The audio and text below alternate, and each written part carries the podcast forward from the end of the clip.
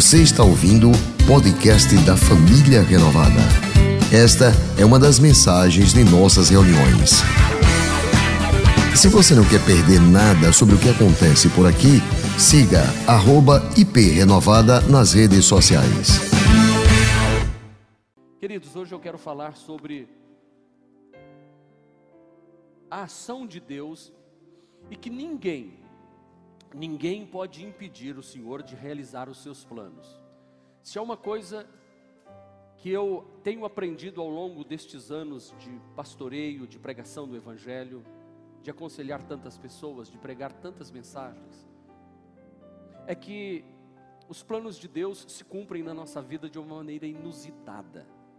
Às vezes nós pensamos que Deus vai agir de uma forma e Deus acaba agindo de outra forma. Aliás, normalmente, normalmente Deus faz de forma diferente. Porque por mais que nós venhamos a desempenhar uma fé, uma confiança, nós jamais conseguiremos chegar perto do que Deus quer fazer. Assim como a nossa mente não consegue decodificar quem é Deus, como Deus é, as coisas que Deus faz, nós não conseguimos. Porque o apóstolo São Paulo diz que Deus pode fazer infinitamente mais do que tudo, preste atenção nisso. Deus pode fazer infinitamente mais do que tudo que pedimos ou pensamos. Só este versículo dá para mim uma uma garantia de que eu jamais conseguirei chegar perto. Se eu peço isso, Deus me dá isso. Se eu peço isso, Deus faz isso. Se eu tiver fé para algo maior, Deus fala assim: você não vai me surpreender, você nunca vai conseguir me ultrapassar. E é por isso que o texto que eu usei e quero usar para a mensagem de hoje é Jó capítulo 42, o último capítulo de Jó, verso 2, quando Jó faz esta declaração: Agora eu compreendo. Uau! Agora eu compreendo que o Senhor pode fazer todas as coisas. Deus pode fazer todas as coisas. E se alguém tentar impedir, ninguém, ninguém vai conseguir impedir o Senhor de realizar os seus planos. Deus tem planos e ninguém pode impedir estes planos. E o Senhor, Ele, Ele é aquele que quer que eu compreenda isso. E não há nada impossível para Deus. Certa vez disseram: Isso é impossível. E a resposta foi: Para Deus não há nada impossível. Agora, se Jó diz assim: Agora eu compreendo, tem que ter um antes disso. Olha, agora que você me falou, agora que eu cheguei aqui, agora que eu entendi, agora. Então, o que vem antes? Jó tinha no seu coração planos, Jó tinha sonhos, projetos, Jó queria sair de um lugar e ir para outro, em termos de posição, de crescimento, porque é isso que todo homem, toda mulher em sã consciência quer. Ninguém quer ficar estacionado, ninguém quer ficar parado. Nós não fomos chamados para estar parados, nós fomos criados, formados à imagem e semelhança de Deus para estar em movimento e crescer, desenvolver. Porém, os planos de Jó não deram da forma que ele queria. E por que não deu? Porque Deus resolveu elogiar Jó. Deus disse assim: Viste o meu servo Jó? Não há ninguém igual a ele na terra. Quem está falando isso é Deus a respeito de Jó para o inimigo. Viste o meu servo Jó? Não há ninguém na terra semelhante a ele. Ele é homem íntegro e justo. Integridade e justiça são atributos que Deus honra, que Deus ama e ele teme a Deus, e ele rejeita o que é mal. Pode vir qualquer proposta para ele que ele diz não. O inimigo olhou para Deus e disse assim: Ele te serve porque tu compras o amor dele. Tu cobres ele de bem, tu dá todas as coisas a ele. Como é que ele vai abrir mão do conforto, do, da riqueza que ele tem? Claro, o Senhor é bom. Que bom que o diabo sabe que Deus é bom. Que bom que até o diabo sabe que Deus recompensa os filhos dele. Agora, o que não pode é eu servir a Deus pelo que Deus me dá.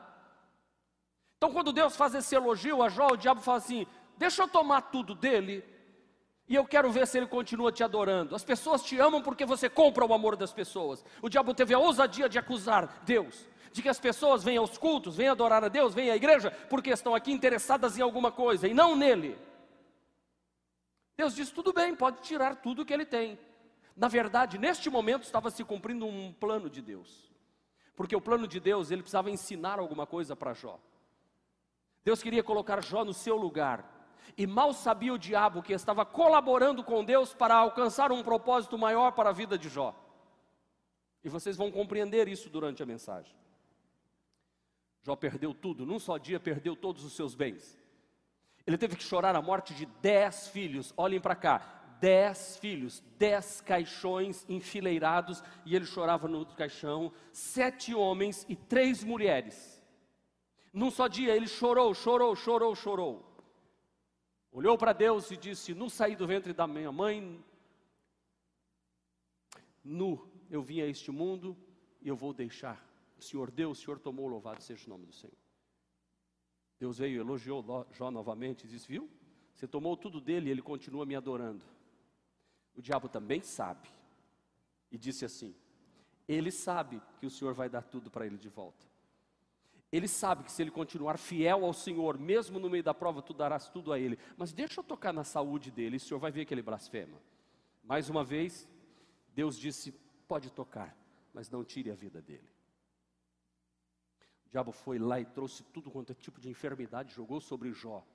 Jó tinha que se raspar com cacos de telha para arrancar as cascas de feridas e ficava na cinza para tentar amenizar. A língua estava pendurada na sua boca, ele estava apodrecendo literalmente. Jó continuou servindo a Deus. Só que neste processo de dor, de perda e de sofrimento, Jó entra em questionamento, porque ele não entende o que está acontecendo. Talvez como você está aqui na noite de hoje dizendo: Eu não entendo o que está acontecendo comigo, eu tenho andado direito, eu tenho procurado servir a Deus, mas parece que as coisas estão muito difíceis para mim. Eu não compreendo por que, que eu estou passando por esta situação tão difícil na minha vida. Por que, que Deus está permitindo? Por que, que os planos que eu fiz estão sendo jogados por terra? Eu quero já no início da mensagem dizer para você, grave no seu coração: os planos de Deus são muito diferentes dos nossos e também muito maiores. Muito maiores. Os planos de Deus, eles não podem ser frustrados. Os planos de Deus, eles vêm e eles se cumprem na nossa vida no tempo certo. Quando Deus muda seus planos, os seus planos, os meus planos, é porque Ele tem algo melhor para nós. Deus jamais vai mudar alguma coisa na sua vida que não seja para melhor. Deus jamais vai tirar ou não lhe dar algo que você pediu para não lhe dar algo maior do que você pediu. Deus jamais vai tirar algo de você que Ele não queira dar algo maior para você. Ele dá maior, ou Ele tira e dá melhor. Deus está sempre promovendo coisas boas. Quando ele muda os planos, é porque algo melhor da parte de Deus está vindo na sua direção. E se eu consigo compreender isso, no momento do meu maior sofrimento, da minha maior perda, se eu consigo observar a Bíblia Sagrada e compreender que o Deus que eu sirvo é onipotente, tem todo o poder, é onisciente, sabe todas as coisas, é onipresente, está em todos os lugares, e que os planos dele não podem ser impedidos, então eu preciso atravessar todos os momentos da minha vida olhando para Ele, dizendo: Senhor, eu não estou entendendo, mas eu me rendo à Sua vontade. Porque um dia eu confessei Jesus como meu Senhor e Salvador. Eu chamei Deus de Pai. Tu me chamaste de teu filho. Tu perdoaste os meus pecados. Meu nome está escrito no livro da vida. O Espírito Santo veio morar no meu coração. A minha vida hoje é guiada pela palavra de Deus que me dá autoridade. Eu sou chamado de filho amado de Deus. Então qualquer coisa que aconteça na minha vida vai contribuir para o meu bem. Ainda que seja uma fornalha, ainda que seja uma tempestade, vai haver um outro homem que vai aparecer no momento e vai trabalhar na minha vida. E não importa o que eu esteja passando. E eu quero declarar neste neste momento, os planos de Deus estão se concretizando na sua vida. Neste momento que você deu essa salva de palmas. E se eu fosse você, eu dava pau, salva de palmas mais forte. E se eu fosse você, eu bateria palmas mais tempo.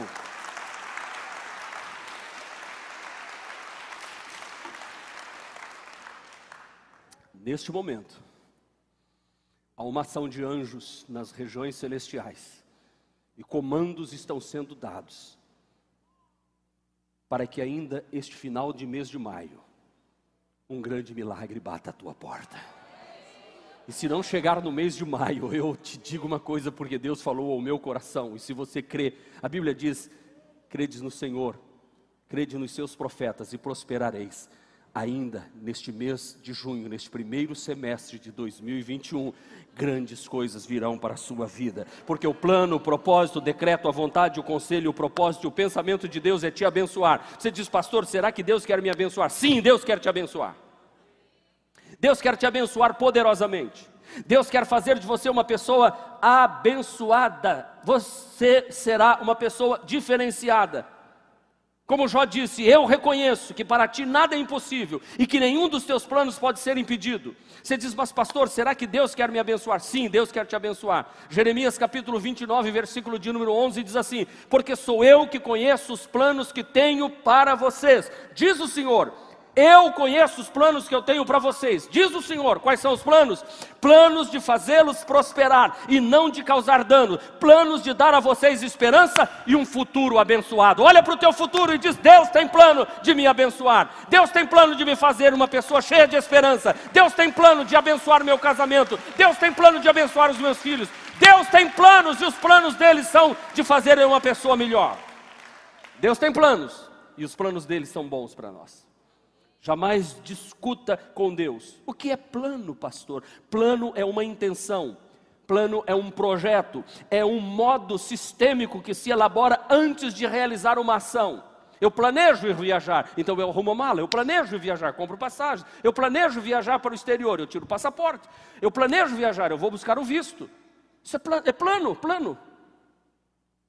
Então, se eu quero viver coisas maravilhosas lá na frente, eu preciso ir para a presença de Deus e dizer: Senhor, quais são os planos que o Senhor tem para nós nesta caminhada? Deus, eu estou indo em direção a algo que eu estou desejoso, mas eu quero saber se isso é teu plano. Deus confirma? Sim, amém. Então siga em frente, e Deus vai guiar você passo a passo, para que neste processo, você confiando nele, ainda que neste caminho você diga, Senhor, não estou entendendo porque o Senhor está me levando por este caminho tão diferente daquilo que eu imaginei tranquiliza teu coração. Eu estou te conduzindo a uma grande vitória. Quantas vezes Deus já falou isso comigo? Quantas vezes eu tentei ir por um lado e Deus disse: não é por aí, aguarde um pouco mais. Porque Deus sempre pode responder às nossas orações de três maneiras: sim, não, espera um pouquinho mais. Quando Ele diz espera, é para esperar. Porque Deus sabe os planos que Ele tem a nosso respeito. Ele quer nos abençoar. E eu aprendi uma coisa nestes 36 anos, quase 36 anos de ministério. Eu aprendi que só existe um plano que pode dar errado, é aquele que não está dentro dos planos de Deus.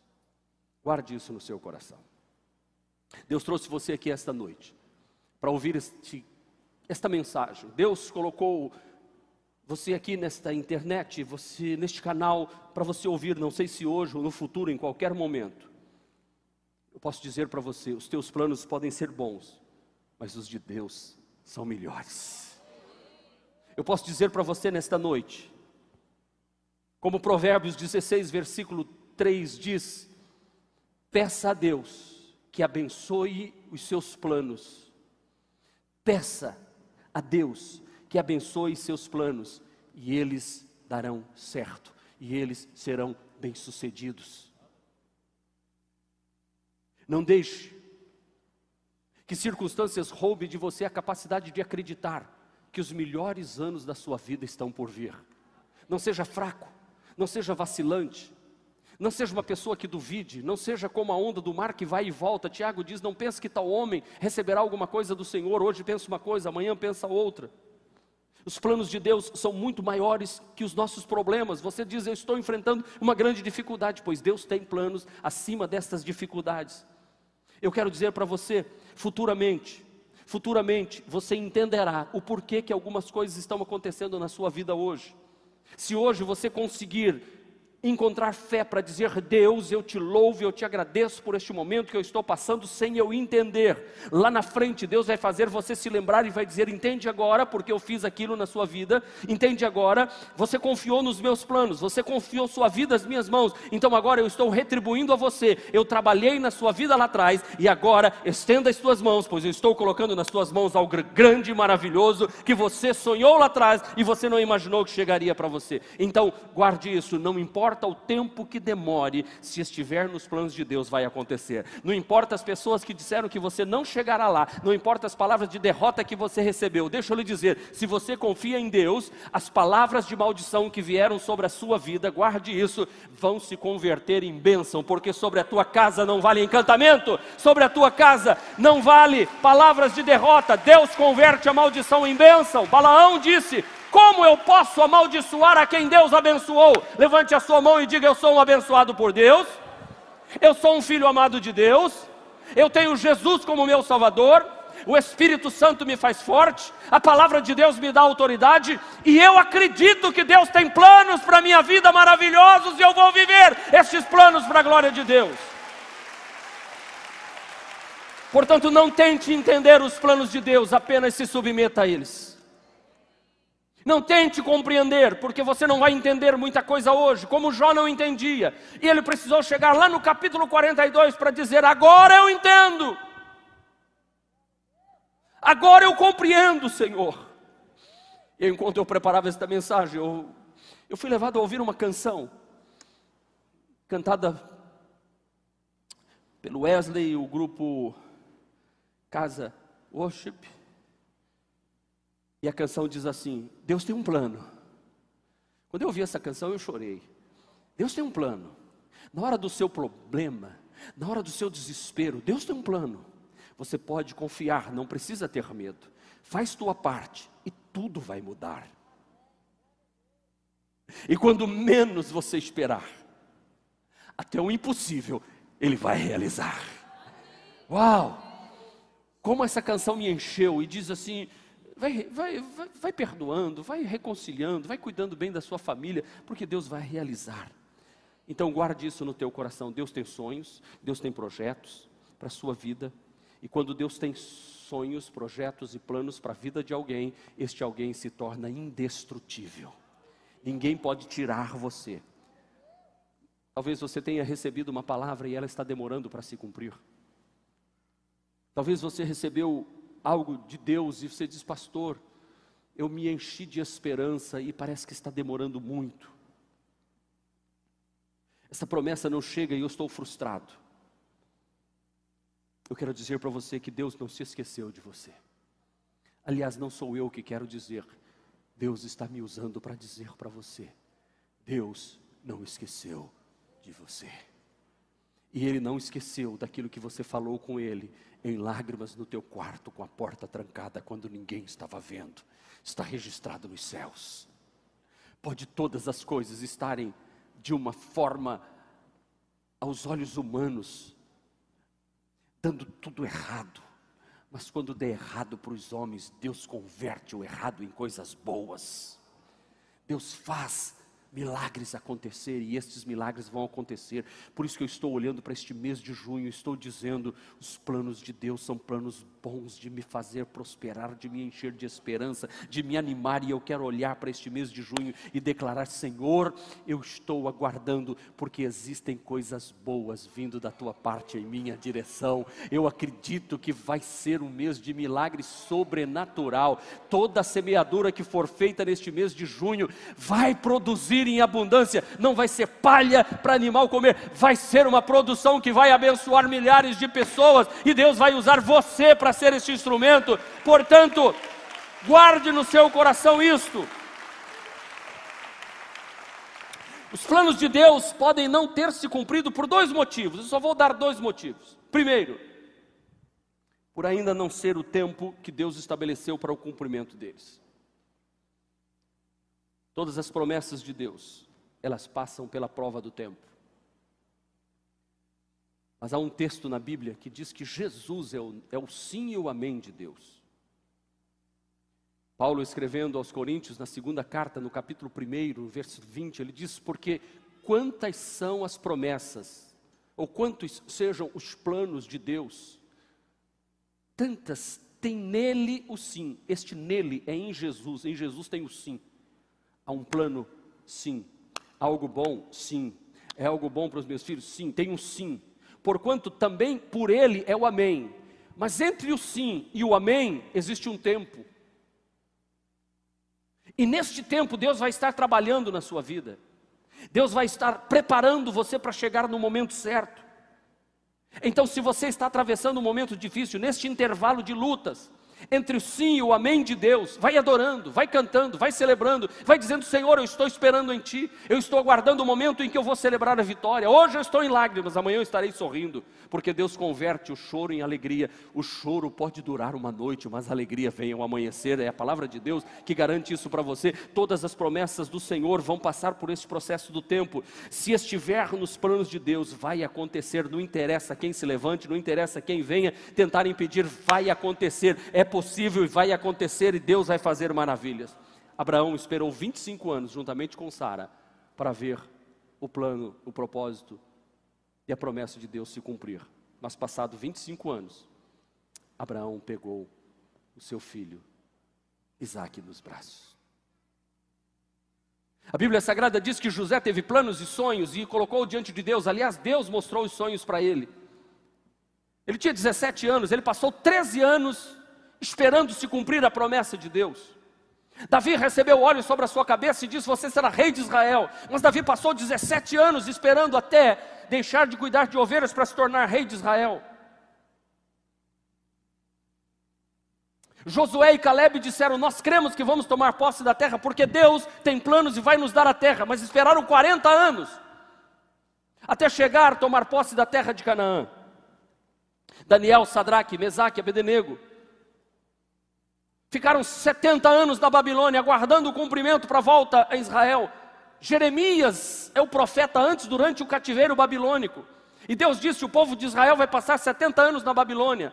E Jeremias, um dia cansado, talvez como você está, ele disse: Senhor, torna-me a trazer o que pode me dar esperança porque eu perdi a esperança, está demorando muito. Talvez muitos estejam assim na noite de hoje aqui neste lugar, mas Deus está dizendo para você, mulher, não, não, não desanime, porque a bondade, a fidelidade, a misericórdia do Senhor se renovam a cada manhã sobre a sua vida. Foi isso que Deus falou para Jeremias. Jeremias pode esperar, os 70 anos vão terminar. Um dia, Daniel está lendo o livro e diz assim, Daniel capítulo 1, e percebeu Daniel que haviam passado 70 anos, ele disse: é hora de voltar. Deus levanta Esdras, Deus levanta Neemias, eles voltam para Jerusalém Jerusalém, reconstrói o templo, reconstrói o muro e fazem sacrifícios e adoram a Deus e cantam, porque os planos de Deus ninguém pode impedir, pode passar 70 anos, mas Deus vai cumprir a promessa.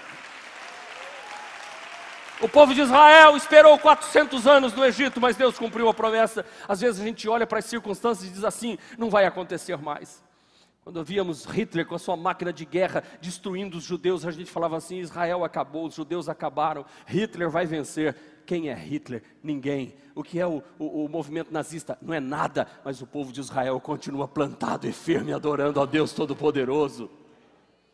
Você é filho do Deus Altíssimo, então olhe para o futuro com fé e profetize coisas vitoriosas. Como é que eu faço nesse tempo de espera? Salmo 27 me ensina. Ele diz: revigore, revigore o seu coração Vós todos que esperai no Senhor, espera pelo Senhor, tem bom ânimo, anima, meu irmão, anima. Para de ficar derrotado, fracassado. Você da família renovada, você que chegou aqui, está vindo de outro lugar, talvez cansado, machucado, diz, pastor, parece que eu passei por uma máquina de moer carne, eu estou destruído. Pois então, meu irmão, receba ânimo do Senhor hoje, porque Deus está dizendo que vai cumprir a promessa na sua vida. Pastor, eu tinha sonhos, eu tinha ideais, eu tinha vontade de fazer muito para Deus, pois Deus continua sendo Deus. Homens passam, mas Deus continua sendo do Todo-Poderoso, tem bom ânimo, fortifica o teu coração, espera, pois, no Senhor e você vai ver o que Deus vai fazer.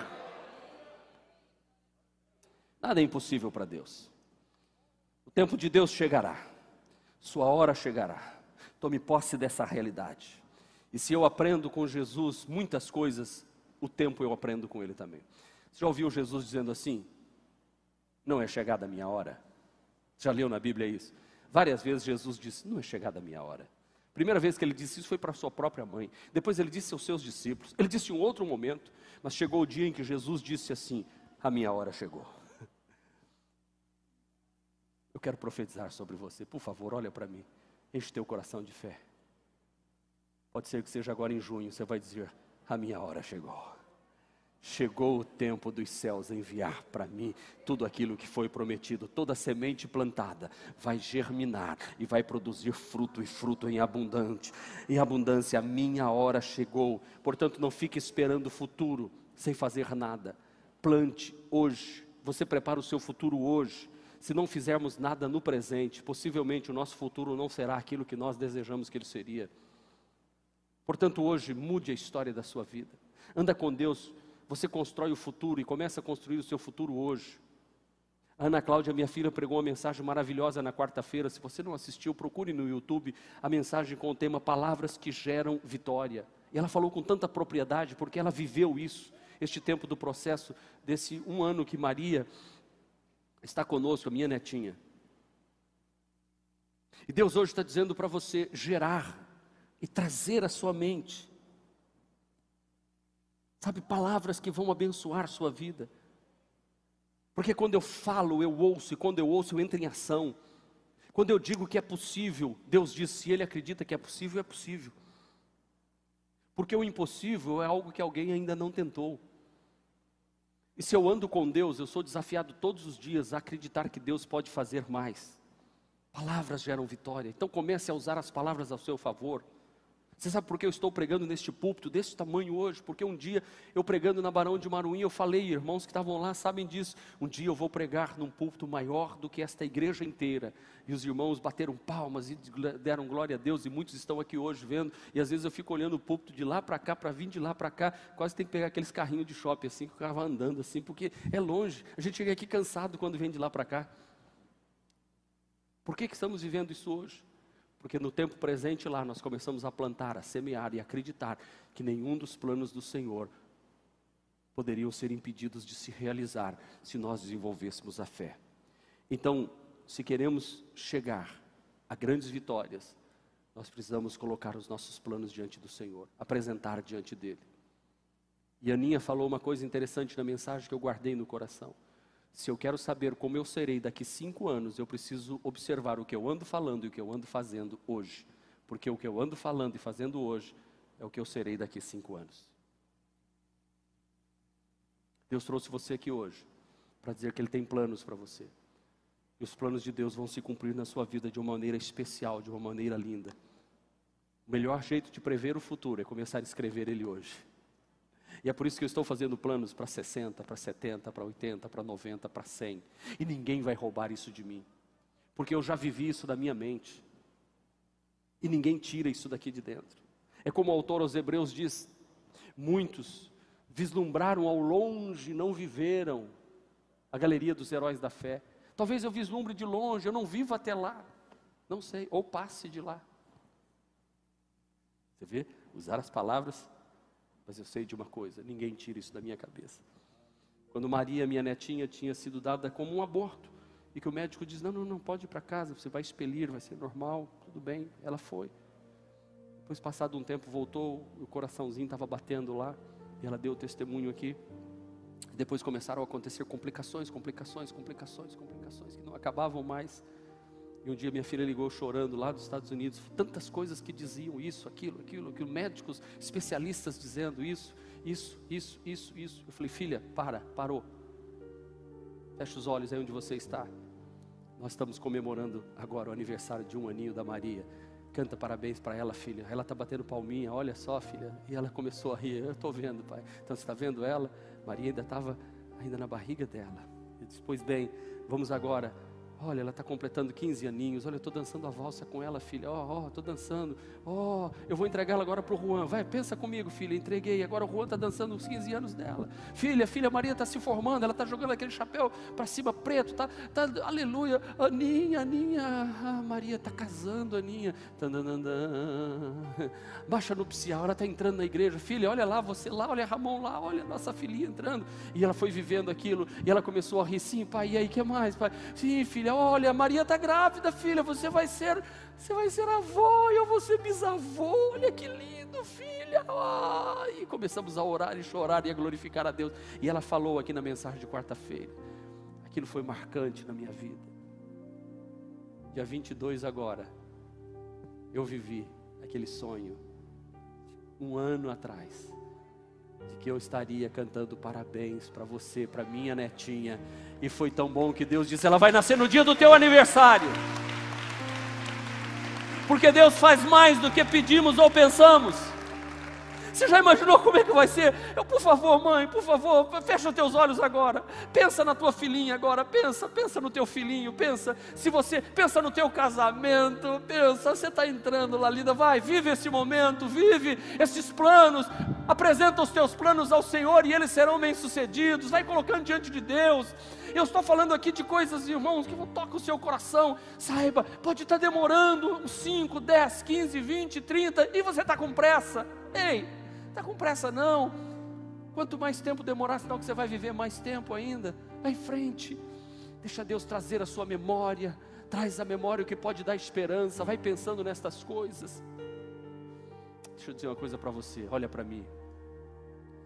Esses dias eu falei para a pastora assim, falei, amor, quando eu tiver com 100 anos, ela falou assim, não, não passa disso não, você vai dar muito trabalho para os seus filhos. falei, para os meus filhos, vou dar trabalho para você, você vai estar do lado. Não adianta escapar do sonho não porque eu não consigo fazer sonho no meu futuro sem minha esposa que eu amo. E Deus olha lá de cima e diz: É isso aí, eu uni você a esta mulher, e você a ama, e ela te ama, e vocês têm filhos e filhos netos e terão muitas gerações abençoadas, igreja abençoada. E é isso que Deus quer. Deus que você quer que você sonhe. Não é toda a família que é detonada não. Não é todo casamento que é detonado não. Continue acreditando, existe homem de Deus, existe mulher de Deus, existe família abençoada, os planos de Deus para a tua vida. Não deixe ninguém botar na tua cabeça que Deus não existe, que pregação não existe, que a Bíblia é um livro que as pessoas usam a seu bel prazer. Não, existe um Deus dos céus que realiza milagres e maravilhas, disse Daniel: tem um Deus no céu e não há nada impossível para Deus.